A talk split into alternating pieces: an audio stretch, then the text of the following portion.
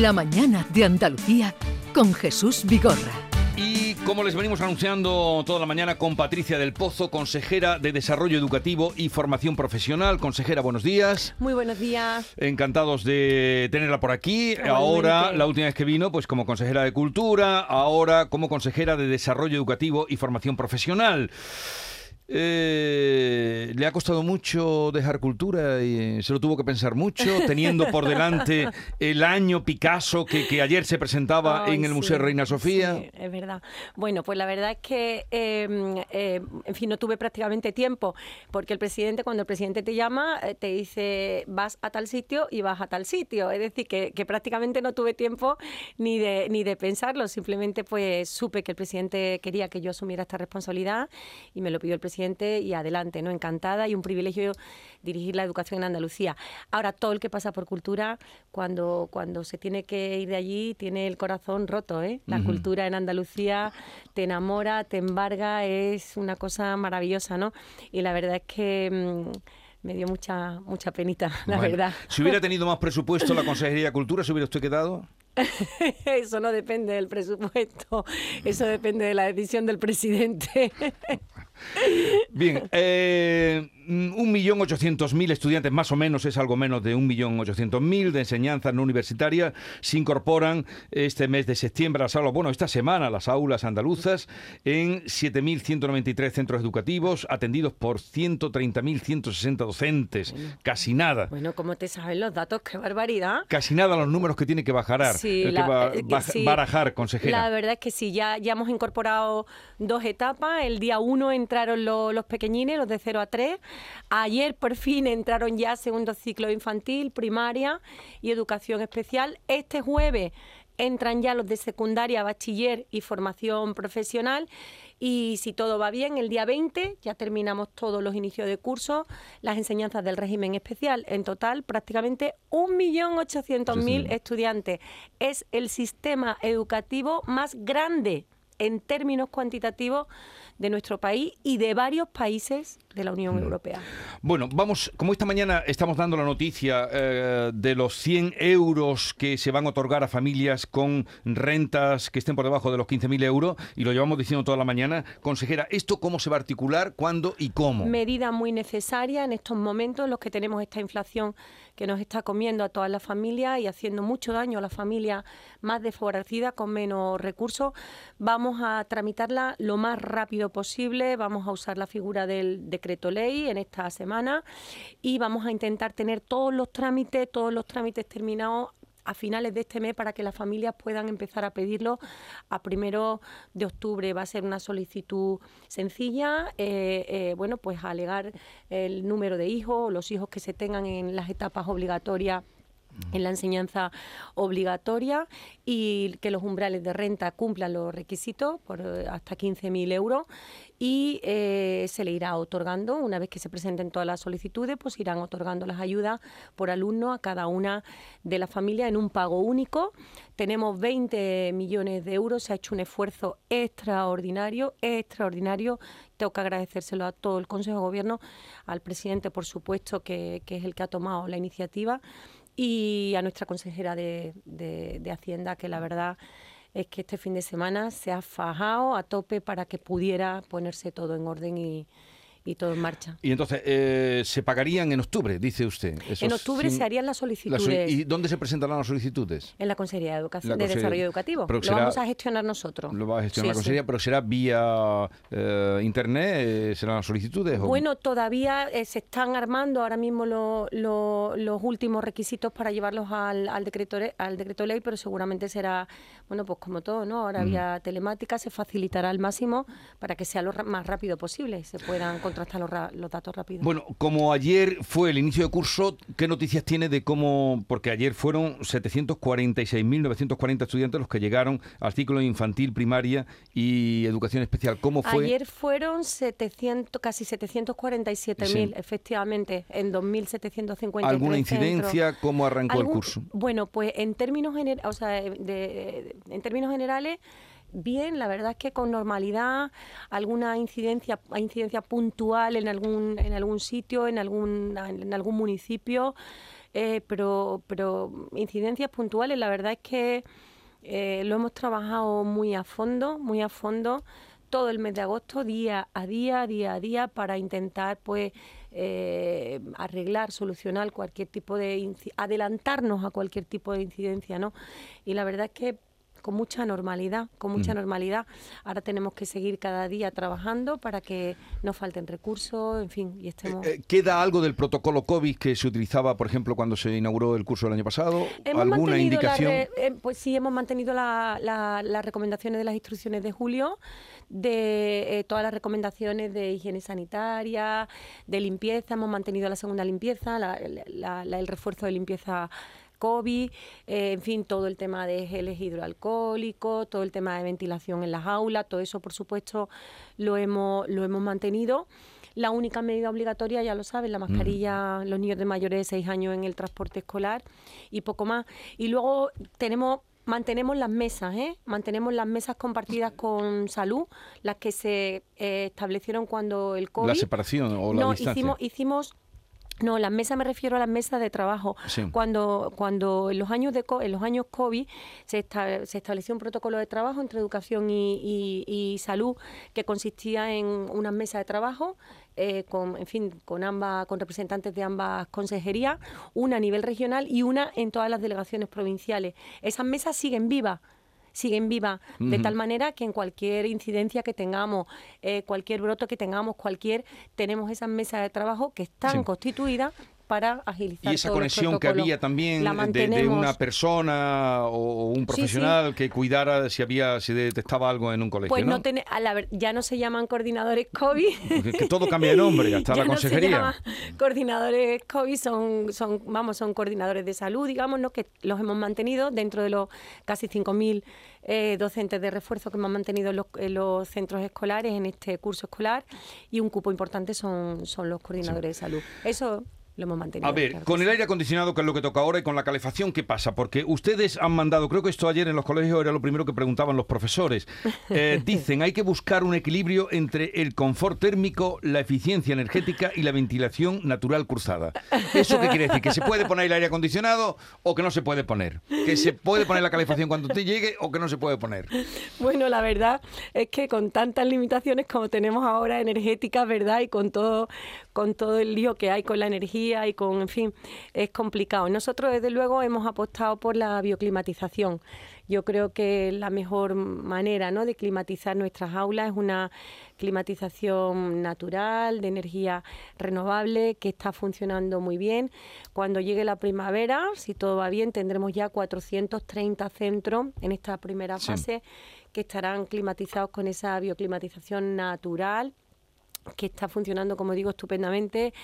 Eh, funciona además, se pueden mantener perfectamente las ventanas, las ventanas abiertas. Es más, se alimenta de esa, de ese aire natural y está funcionando muy bien. Y así vamos a seguir. Pondremos en marcha después una segunda fase. Intentaremos climatizar lo antes posible pues todos los centros que, lo necesitan en Andalucía. Esa es la apuesta que estamos haciendo. ¿Pero el aire acondicionado se puede poner o no ahora? Bueno, yo creo que se puede poner. Si vienen días. Se puede poner con moderación, respetando las temperaturas que tenemos que respetar todos y, así con moderación y, con respeto, pues se puede poner, claro que sí. Estamos hablando con la consejera. Por cierto, que el, nombre, el nuevo nombre que toma la consejería, eso fue decisión del Consejo de Gobierno, del presidente, Desarrollo Educativo y Formación Profesional. Bueno, pues así me la dieron. Así se la dieron. Así me la dieron. Desarrollo cuando, cuando me dijeron que, que, iba a ser la, la consejera en educación, me dijeron que se llamaba Desarrollo Educativo Formación mm. Profesional. Y me gusta mucho también que lleve el nombre de Formación Profesional porque forma parte. Ahora hablaremos de, la formación profesional, que, los retos que tenemos. Que es uno de los retos y además muy, muy solicitado, muy demandado. Eh, Manuel Pérez Alcázar, editor de La Mañana de Andalucía, también pregunta a la consejera. Consejera, buenos días. Buenos días. Un curso que arranca, ya sabemos, con menos alumnos por aquello de la caída de la tasa de natalidad, pero con una eh, plantilla reforzada. En cualquier caso hay un reto importante porque en este curso ya entra en vigor la LOMLOE, la conocida como Ley CELA. Se hacen cursos alternos, si no tengo mal entendido, en los cursos impares. Eh, la, la, cuestión es que el retraso en el desarrollo normativo por parte del gobierno les ha obligado a ustedes a no poder emitir instrucciones eh, hasta el último momento de cómo va a aplicarse el desarrollo de los nuevos currículum y que ha afectado incluso a las editoriales de los, de los libros de texto. ¿No, consejera? ¿Cómo se está resolviendo este asunto? Bueno, vamos a ver. Eh, nosotros, el, último, el, el, problema del retraso ha sido porque el desarrollo de la LOMLOE, el último decreto de desarrollo de la LOMLOE fue en el mes de abril. Ellos tardaron un tiempo considerable en desarrollarlo. Eso no, nos llevó a nosotros a mm, establecer, redactar unas instrucciones que es con lo que se está funcionando en este primer año de transición, en este primer año de aplicación de transición de la LOMLOE. Estamos trabajando, estamos funcionando con unas instrucciones que se publicaron en el mes de junio se publicaron unas instrucciones para cada una de las etapas educativas, donde están los contenidos mínimos curriculares y están las pautas para poder afrontar este curso donde efectivamente la LOMLOE se imparte en los cursos eh, impares. Eh, yo comprendo que em, va a ser un curso complicado porque no están terminados los decretos. Eh, los decretos los tendremos terminados pues, a primeros de año para que puedan entrar en vigor en las cuatro etapas educativas en el segundo año, el próximo año que ya estará eh, en aplicación por completo la, la, la LOMLOE y en, esta, en este año pues, los docentes tienen que acudir a esas instrucciones. Ahí tenemos también unos anexos con los materiales curriculares, con lo cual ellos tendrán que completar ¿no? en esos cursos impares pues ese material académico eh, en, función, o sea, siguiendo esas instrucciones. Los libros de texto no se no se han no se han adaptado a la LOMLOE en este curso escolar. Es verdad que se han, hemos renovado primero de primaria, segundo de primaria, educación especial. Hemos destinado un presupuesto de 35 millones de euros a esas renovaciones, pero son los textos anteriores. Por tanto, los docentes en esos cursos impares tienen que acudir a los contenidos de las instrucciones para completar los contenidos curriculares. Ya para el año que viene, para el curso del el próximo curso escolar, pues ya estarán preparados todos los contenidos. Hemos corrido todo lo que se ha podido, pero es que claro, es imposible en un sistema educativo que requiere tantísimo, además, tantos informes, tanta tramitación para sacar todo adelante. La verdad es que lo de la LOMLOE, mm, eh, en fin, este curso va a ser, nos vamos a encontrar con situaciones como que eh, alumnos, por ejemplo, ¿no? de los cursos donde se aplica la LOMLOE, los impares, se van a evaluar siguiendo los criterios de la LOMLOE pero los cursos de la misma etapa educativa, los cursos pares, siguen los criterios de evaluación de la normativa anterior. Por tanto, situaciones complicadas. Nosotros vamos, estamos intentando ayudar todo lo que podemos a los centros educativos con los servicios de inspección, con los, vamos a hacer unos cursos de formación para los equipos directivos, pero en fin. En la evaluación viene uno de los puntos de toque del alumno, eh, consejera, que tanto se ha dado que hablar, ¿verdad? Eh, aquello de que la nueva ley del gobierno abre la manga a promocionar, a pasar de curso con suspensos. Eh, ¿Cómo se va a aplicar en Andalucía? Que ya sabemos que ustedes han intentado matizar, reforzando asignaturas como matemática, lengua, inglés, filosofía, historia, etcétera. Nosotros vamos a aprovechar el 40% que tenemos autonómico, desde luego, para reforzar todo lo que podamos la LOMLOE. Nosotros no compartimos el espíritu de la, de la LOMLOE.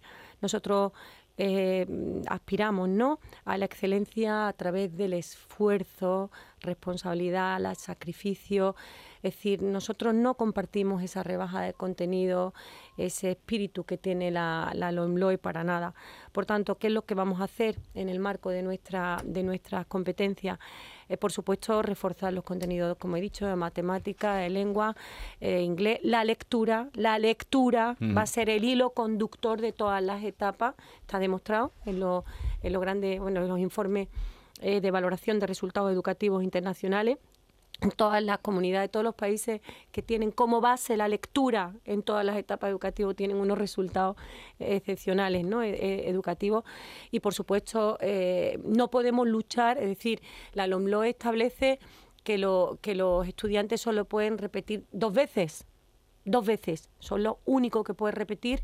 Puede ser dos veces en primaria, dos veces en secundaria o una vez en primaria y otra vez en secundaria. Eso es lo máximo y que se puede pasar pues con todo con, con asignatura, suspensa. ¿Qué es lo que vamos a hacer nosotros? Nosotros vamos a reforzar la mayoría, es decir, eh, eh, la decisión o no de promocionar un alumno lo va a tomar los profesores, el, el, el, el equipo de docentes que, que atienda el, aula en concreto, ¿no? Son los que van a tomar esa decisión y, por supuesto, sin, por unanimidad o, como mínimo, una mayoría de dos tercios se va a decidir si se promociona o no para que no sucedan esas cosas, ¿no? De alumnos que pasan con ocho asignaturas. Bueno, estamos en septiembre, que es tiempo de exámenes. Eh, se quitaron ya los exámenes de septiembre, pero en cambio se han dejado los de primero de bachillerato que se hacen en septiembre. El año, ¿Eso va a seguir haciéndose así o pasarán estos exámenes a junio? Bueno, en principio nosotros tenemos que seguir los criterios de la LOLO, es decir, en, de momento, de momento este año se aplica lo que es la LOMLOE, se aplica solamente en primero de bachiller pero hay una parte que tenemos que tenemos que mantener por lo que lo por el contenido básico de la misma y entonces si se establece así tenemos que seguir manteniéndolo no lo podemos cambiar eh, mm, los alumnos que no quieran ir a religión, mm, ¿qué pasa con ellos? Se quitó ya la educación para la ciudadanía, ¿no? ¿Qué hacen los alumnos que no quieren acudir a las clases de religión? Bueno, vamos a ver, la, la establece también otra, otra asignatura bueno, otra asignatura, otra, otros contenidos que, que se ofrecen para los alumnos que no quieran ir a religión. De religión. Eso es absolutamente, eh, en fin, tienen la opción, tienen la opción y, una vez que tengamos los decretos terminados, todo lo que son los decretos curriculares, se establecerá perfectamente ahí los contenidos, en fin, de esa asignatura y,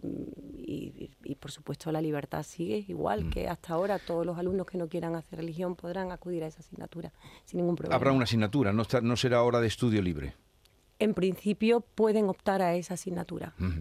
Bueno, eh, un conflicto que ya viene, me acuerdo, como si lo tuviera, lo tuviera delante Javier Imbroda, ah, siempre bien recordado, y, él peleó con esto. El tema de los monitores, que llevan ya casi un año desde que, eh, o más, o más. ¿Sería posible, eh, no sé, cuándo, que usted nos dijera cuándo se va a dar cumplimiento al compromiso de jornada completa para este colectivo de monitores, monitoras escolares, que por cierto la mayoría son mujeres en un porcentaje altísimo? ¿Qué tiene usted ¿Va a arreglar usted esto bueno, de los monitores? Lo que tenemos pendiente ahora mismo, lo que tenemos pendiente ahora mismo es eh, quedan, nos quedan todavía 585 aproximadamente monitoras que quedan de pasar de esas 20 horas a las 35 horas. ¿no? Nosotros tenemos el compromiso, se, se alcanzó un acuerdo en el pasado diciembre de ir progresivamente pasando ¿no? De esas 20 horas, esas 35 horas en ese, en ese, en fin, ese número de monitoras que nos queda. Esa es la intención de hacerlo. Es verdad que eso hay que ir haciéndolo a medida que vayamos pudiendo según los recursos presupuestarios, ¿no? Pero esa es la intención, ese es el objetivo y lo iremos cumpliendo progresivamente. Eh, la formación profesional antes de marcharse. ¿Cómo está la demanda? ¿Cómo está la, atención? Bueno, había otra cosa también que quería preguntarle antes de ir a la formación profesional del bachillerato general, que nos explicara en qué va a consistir eso, que eso también se está imponiendo poco a poco, ¿no? El llamado bachillerato general. Eso es otra, otra de la, de la de, la, de los contenidos de la LOMLOE, lo estamos implantando poco a poco. ya en Andalucía, en este curso escolar, se va a poder estudiar un, un bachillerato general y es un bachillerato bueno, pues de contenidos más generales para estudiantes que no tengan todavía decidido el, digamos, la, el área a la que se quieren dedicarse, a la parte tecnológica, a la parte sanitaria, y le va a permitir luego pues tener un, digamos, una formación más general que le permita luego pues decidir si, si se deciden por algún tipo de, de área en concreto o saltan a la formación profesional de grado superior. En fin, es un bachillerato mm, orientado sobre todo pues eso, a aquellos alumnos que no tengan con claridad el, área en concreto en el que se quieran incorporar. Pero que todavía se ha implantado en muy pocos centros, ¿no? Sí, no tengo el número en concreto por provincia, está en todas las provincias, en todas las provincias se puede se puede se puede ya optar y lo iremos implantando progresivamente, poco a poco. La formación profesional. Pues bueno, en esta última legislatura se ha dado un impulso importante a la formación profesional. Nosotros tenemos la idea la idea eh, de, que esta legislatura sea un antes y un después, intentar darle un impulso definitivo de la mano de los empresarios, de los agentes sociales y económicos. Creemos que es una, es una apuesta importantísima para el desarrollo de nuestra tierra. Eh, se necesitan muchos especialistas, muchos técnicos, formación profesional. Vamos a apostar por esa FP dual, que es la modalidad que te conduce más directamente al empleo.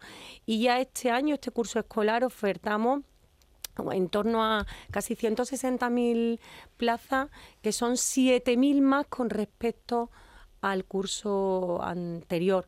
De ellas, eh, en torno a unas 2.000 más, dentro de esas 7.000, 2.000, perdón, en la modalidad de dual. Y, eso es lo que vamos a hacer. Vamos a seguir apostando por la FP de la mano de los, de los agentes sociales. Vamos a intentar, vamos a intentar hacerla tan sumamente atractiva que, que, los estudiantes pues les resulte igualmente atractivo ir a la universidad que poder acceder a la formación profesional. Pues terminamos aquí. Sí, eh, ayer eh, escuchábamos ese anuncio de ese cheque que, el presidente trasladaba para las familias. El jueves arranca precisamente la FP, el bachillerato. ¿Algún anuncio que podamos esperar el jueves, consejera, para los alumnos que se suman a las aulas? Eh, bueno, pues en principio eh, el, anuncio, el gran anuncio que hemos hecho ha sido el del cheque, el del cheque escolar, que sirve también para los alumnos de, de secundaria. Saben ustedes que es para las dos etapas, para las dos etapas, vamos, para las etapas obligatorias y para la educación especial. Por tanto, el anuncio que hizo ayer el presidente eh, sirve, como digo, para las dos etapas. Bien lo podía haber hecho ayer, que haberlo hecho el día que entra que entra secundaria. Lo que espero, lo que sí espero es que vaya todo bien, igual que la entrada de primaria y que secundaria, bachiller y, y FP superior pues se incorpore de la misma manera. Bien, pues esta semana comienza el curso, el día 15 ya llegan los de bachillerato, eh, veremos ya qué pasa cuando esto eche a andar. Consejera, le deseamos lo mejor para esta tarea de eh, estar al frente de la educación en Andalucía y también de la formación profesional. Un saludo. Muchísimas gracias. Y que vaya todo bien. Eso espero, eso espero. Muchísimas gracias a todos. 9.38 eh, minutos de la mañana.